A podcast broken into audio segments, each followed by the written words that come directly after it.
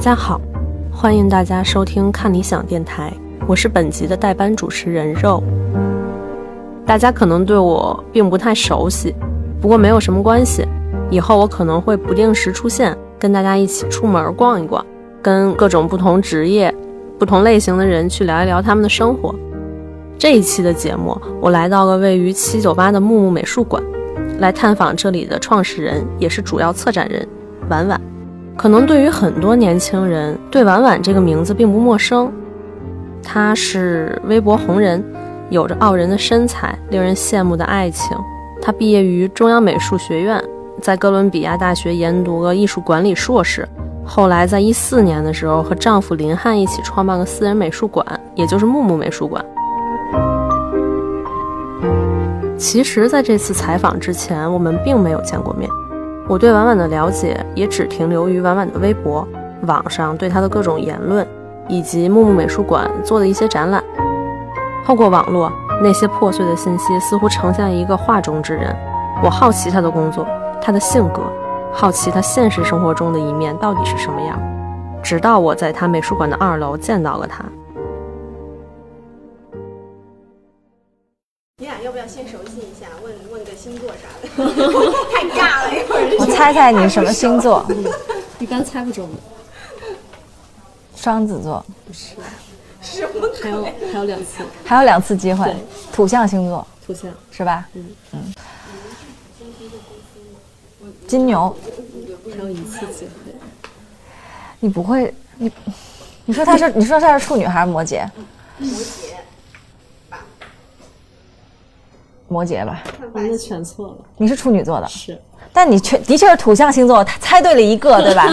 那你猜猜我的，水瓶。对你还有两次机会，双鱼，你还有一次机会。没有水瓶，但但但有点接近。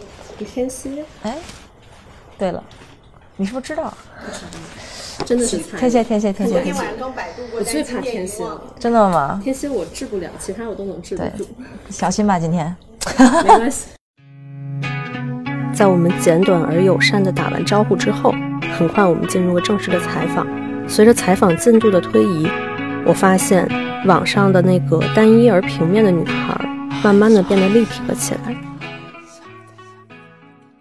网上对您的标签，我觉得您肯定有所知晓，不知道您怎么是看待这些标签的呢？我觉得在互联网上的确是很难非常立体的去了解一个人。所以才会有标签这样的东西。那我觉得可能每一个都不是完全贴切的，所以我没有很在意这个事情。嗯嗯，本人的态度其实是开放一些的。对我比较开放，我没有很介意就是这个事儿，或者我也没有很 take it seriously，就是对我觉得不是很重要。那既然其实网上我们传递的信息都是平面的，那如果让您自己来去阐述一下您自己。用三个词来去自己贴下标签，就因为我觉得标签这个东西就是它很片面。我可能用一句话来介绍自己，比如说我是我叫婉婉，我是木木美术馆的创始人，然后我主要负责策展的方面。我也很就是试图去和不了解艺术的人去建立一个沟通的桥梁，这个是我一直在努力做的事情。那其实我看到您的一些资料啊，您其实很小就开始涉猎艺术方面的工作了。那在早期的时候，肯定有一些东西会对您产生一些影响，有哪些是影响比较大的？它其实是会影响到你现在的，包括你做的一些决定。其实我是一个挺幸运的人，我觉得，因为我在我很很小的时候，我觉得我就比较确定我热爱的事情是什么。就比如说，我很热爱艺术，不是比如说，就是我很热爱艺术。但这件事情，我从很小的时候我就已经知道了。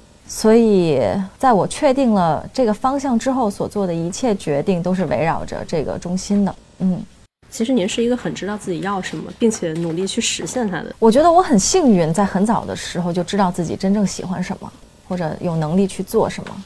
后来，您的经历之中是有什么契机让您选择了当代艺术？嗯，其实这个问题不完全准确。嗯，因为其实从木木的馆藏来看的话，我们不单单只有当代艺术，我们也有中国古代的作品，像是，呃，早到这种汉代的，啊，再到南北朝，然后我们也有这个 Old Master Painting，嗯，我们也有这个现代主义的作品，我们也有当代艺术。那木木美术馆的一个很重要的。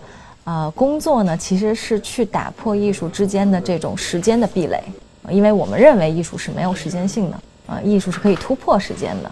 那您选择的职业其实是一个策展人这个角色，为什么一开始会选择策展人这个角色呢？其实他或许说挺忙碌的。其实你做任何一个工作，如果你想要做好，它都会是很辛苦、很忙碌，会面临很多挑战的。但其实啊，我觉得策展人是我的主要工作之一。就是因为我原来在纽约，等于也已经开始创业了嘛。我在一开始做的其实是一个画廊主的身份，那我的工作其实就更像是艺术家的经纪人，我给他们办展览，然后去出售他们的作品给我认为好的藏家，去帮他们去建立一个 career。那其实这个和现在我作为一个美术馆的创始人，然后包括策展人，其实是完全不一样的。因为其实我原来作为一个画廊主的话，可能我面对的。仅仅是就是说比较小的一个群体的一个受众，可能是一些藏家呀，可能是一些就是他们对艺术已经有一些认识。那我现在的工作呢，可能更加是就是说我希望让更多还不太了解艺术的人，让他们去认识，让他们去了解。所以其实我现在的这个角色呢，在就遇到的困难上是升级了的，是更难的。我觉得遇到最大的一个困难是，就是说如何像。呃，公众去翻译艺术作为一门学科啊，作为一个独立的语言的这个过程比较艰难。开始的时候可能经验比较不足，我会去假设很多东西，那我说出来的话，大家不但觉得不理解，还觉得就是说对艺术甚至会很抗拒，就这两个字很敏感，嗯，所以就是你要换一种方式去去讲述，所以这个是我一直在思考，然后现在。也还没做到很好的一件事儿。那对您来说，什么是策展人呢？我觉得策展的这个工作，它是一个独立的学科。我其实我在网上我说了，我想跟就是啊想要了解艺术的人去搭建一个桥梁，所以我就做了一档节目，叫那个艺术小碗。我不知道你有没有看过。那我其实下一期刚好是想要花一期的时间去给大家讲策展人的工作是什么。那在这里就由于时间关系，我觉得我可以简单的说一下哈，策展人其实是一个翻译的过程。他翻译，他不是说从英文翻译成中文，而是从艺术的语言翻译成一种更多人能够去理解的一种通识的语言。那除了翻译以外呢，我们还有就是教育性的功能，我们有研究性的功能，我们有组织，要有组织能力。然后要有呈现的能力，就是你如何去呈现一个展览啊，然后还有当然有研究等等的这些，嗯，是缺一不可的。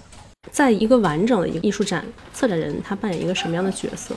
我觉得他服务于艺术吧，服务于艺术，服务于艺术家，作品才是主角。当然，但是有有很多策展人他也会把策展当做一个创作的过程，嗯，这个事情呢就有利有弊。如果他的创作和艺术家的这个作品。本身的意愿是相一致的话，我觉得就是很好的。但有些策展人可能他会为了去表达自己的一些观点，去呃纳入一些艺术品，但可能艺术家本人他并不是这个意愿啊，所以就是说，它也是一个创作的过程。嗯嗯，其中有利有弊。那其实您策划了不少的展，这个过程中您遇到了哪些最不可思议的困难？然后您是怎么克服这种困难？我觉得克服困难没有捷径啊。这是第一，第二呢是，我觉得我做过比较有挑战性的一个展览，是我们今年夏天给大家呈现的那个克泽尔的那个展览，和秋瓷研究院合办的那个那个展览。因为首先这个展览的缘由是因为我们从海外回流了三件克泽尔的壁画原物，啊，因为这个大家可能都知道敦煌，但是说到克泽尔，其实可能很多人并不是很了解，但其实他们同等的重要，是中国的。四大石窟之一，它也就是说是中国开凿最早的这种佛教石石窟壁画，嗯，然后比敦煌还要早一个多世纪。那我们在购藏这个过程，其实就花了很长时间，就花了大概两年的时间，包括跟海外的这些拥有这些壁画的藏家进行不断的沟通和说服，因为他们也是藏家，但他们也会去出售这些作品，但他会挑选合适的人。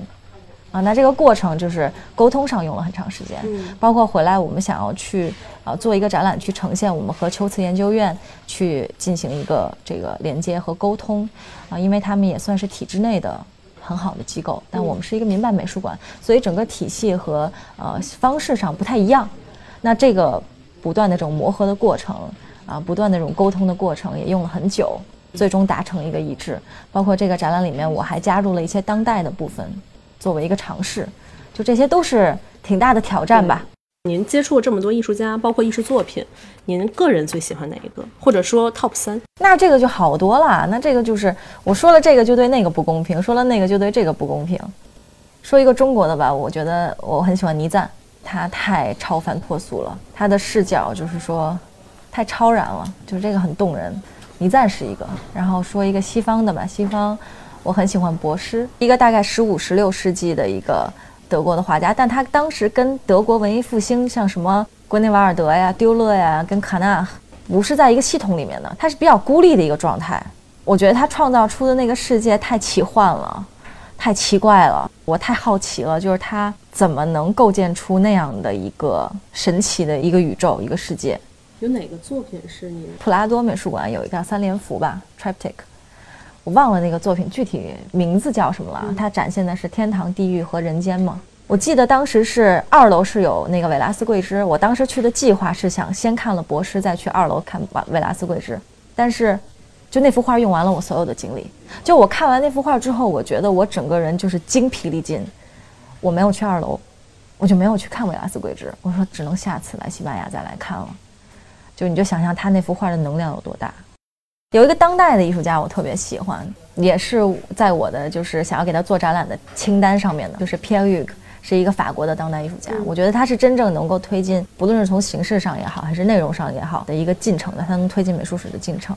他那个里面就是加入了很多不同学科的维度，它里面有生物，有对历史的反思，然后它包括它的呈现方式也都是前所未见的，嗯。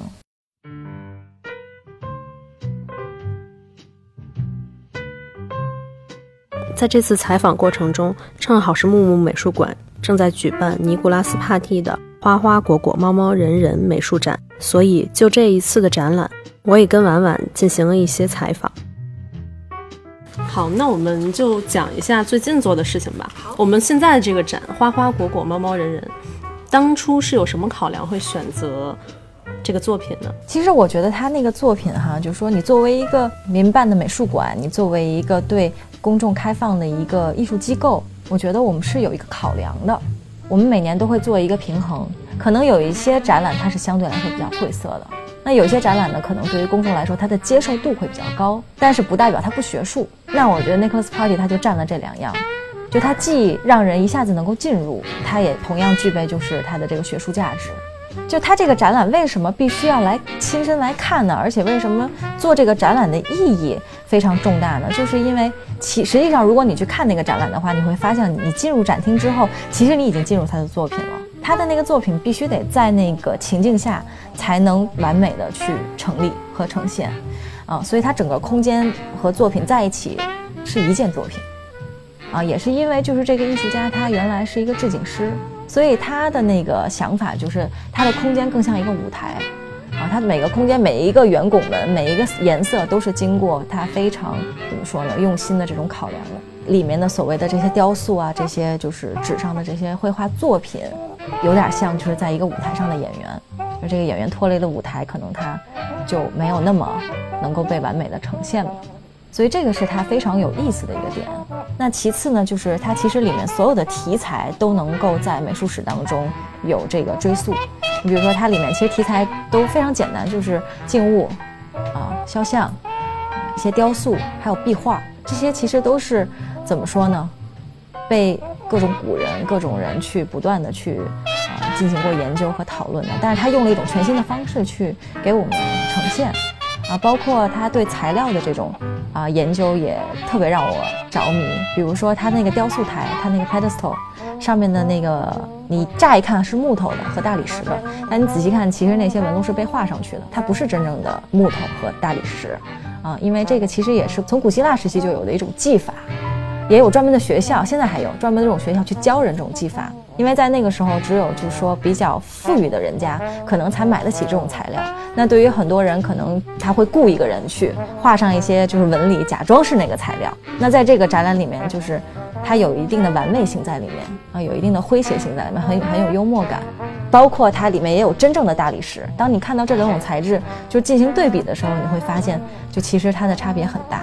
用材料之间的这种反复的推敲，我觉得也是这个艺术家其中的一个研究之一吧。这次这个展从开始构思到把这个展也好，或者说把这个小世界呈现给大家眼前，一共花了多久的时间？大概花了一年的时间吧。我觉得这个展览好像布展耗时是我们有史以来最长的。你们那些壁画都得由艺术家亲自来创作来画，所以他提前很长时间就入馆去工作了，没日没夜的在墙上去进行创作。其实您跟丈夫一起创办了木木美术馆哈，你们一开始创办的初衷是什么？做到目前为止，离这个初衷还有多远？其实它完全超乎了我们的本意。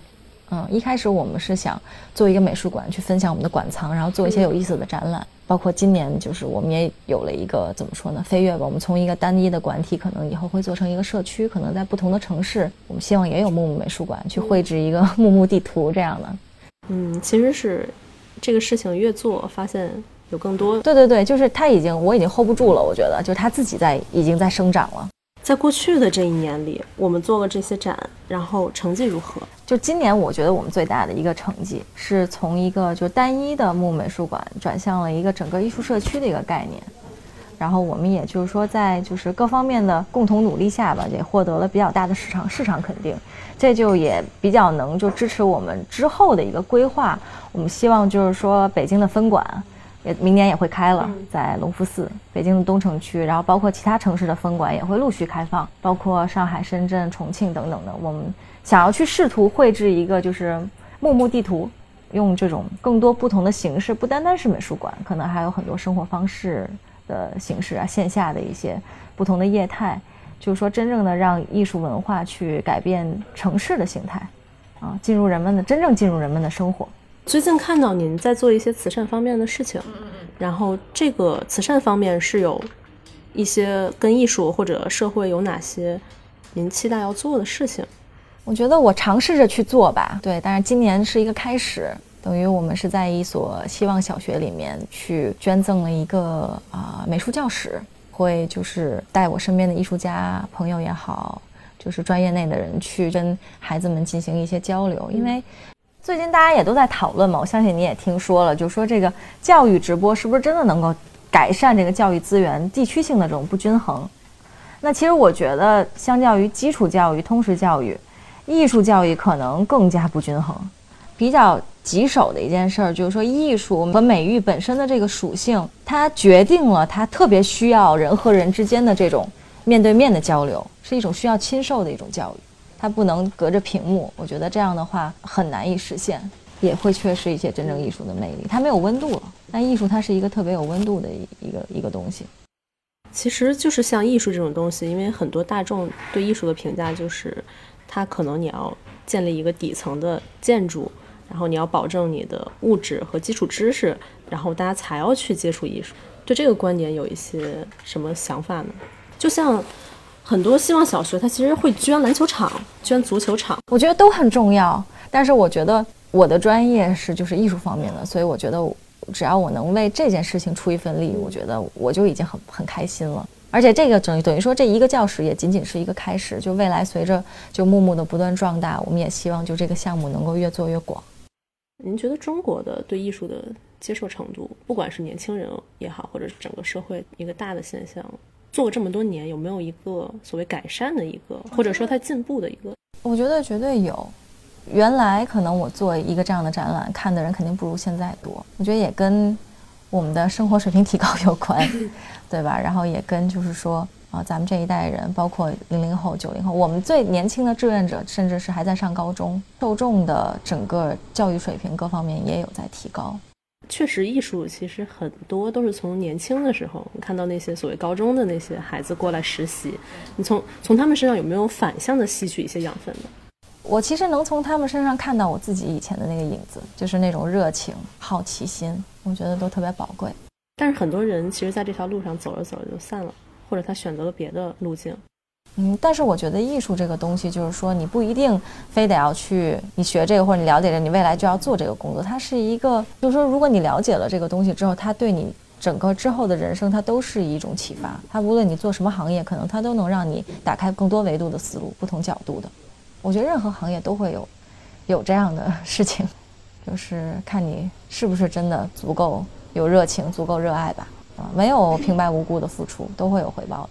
对，因为其实觉得艺术其实是贯彻生活所有每一个角落的，对它无法去跟文学、跟电影、跟音乐去划分一个明确的一个区域。对，它都是艺术嘛，都统对为艺术嘛。所以我们其实也做了很多一些艺术相关的节目。我不知道您有没有听，然后您个人会有喜欢哪些？当然不限制于艺术。嗯，我我很喜欢梁文道老师的《一千零一夜》，我觉得他真的是很厉害，就他用很平时的语言去给大家就是解读这种经典，我觉得特别好，我都有在听。还有就是一个叫《话说》，是讲中国美术史的，我觉得那因为跟我专业也有关系嘛，我也很喜欢，都特别的有养分。您觉得我们相似之处在哪里呢？跟木木就是说有共通的地方吧，就我们都是比较专注于做内容，嗯，我们都是希望就是说以艺术文化为核心，去慢慢的渗透到大家的生活，去让大家就都过得越来越好，这样。那明年大概会有哪些值得我期待的展？哎呦，那太期待了，对，那太多了。特别重要的一个展览是我们和泰特美术馆合作的大卫霍克尼格展。哦，嗯，期待了。嗯一生我的 对，这个对这这简直是梦想成真啊！这个大概什么时候会明年秋天吧，应该？OK，嗯，现在是不是还在过程之中？已经开始，已经开始了，已经开始在筹备。那就明年秋天见。明年秋天见。好，我再来一次。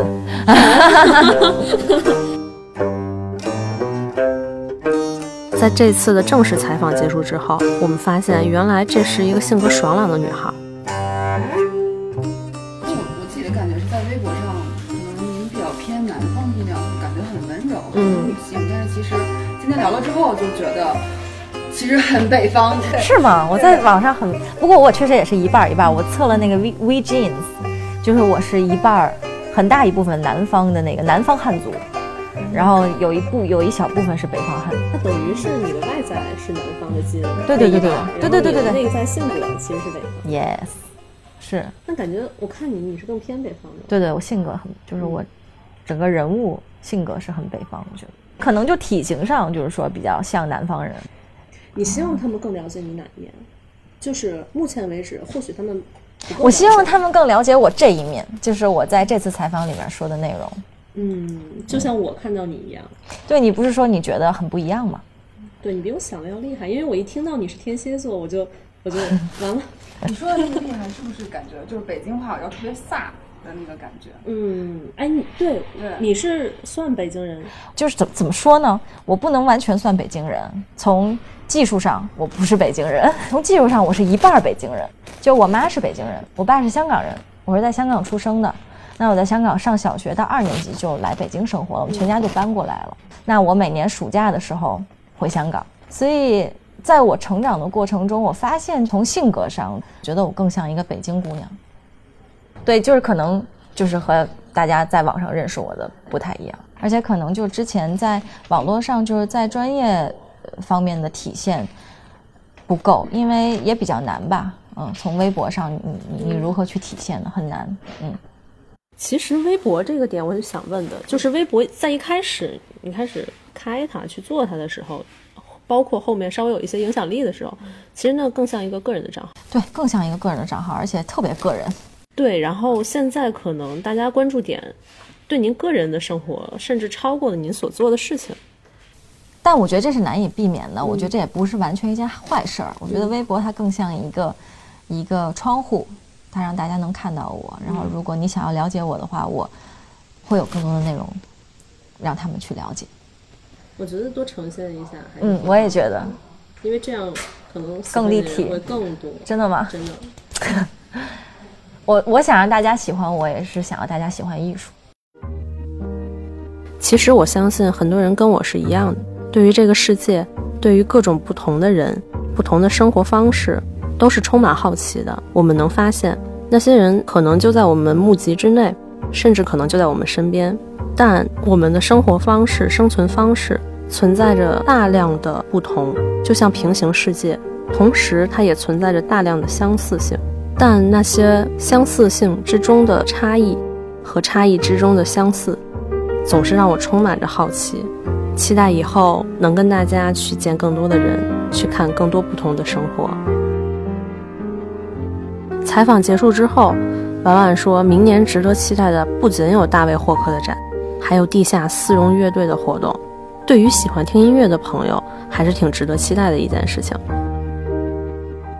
节目最后，我跟大家插播一则广告，说是广告，其实是福利，哼 就是看理想 App 有一个周年礼，在二零一八年十二月三十一日前升级看理想 App 至一点一零及以上版本，在登录状态下是可以领券的。大家一定记住时间，到二零一九年活动就要结束了，赶在二零一九年之前把你的年终礼领走吧。谢谢大家收听这一集的看理想电台，我是肉，我们下一期再见。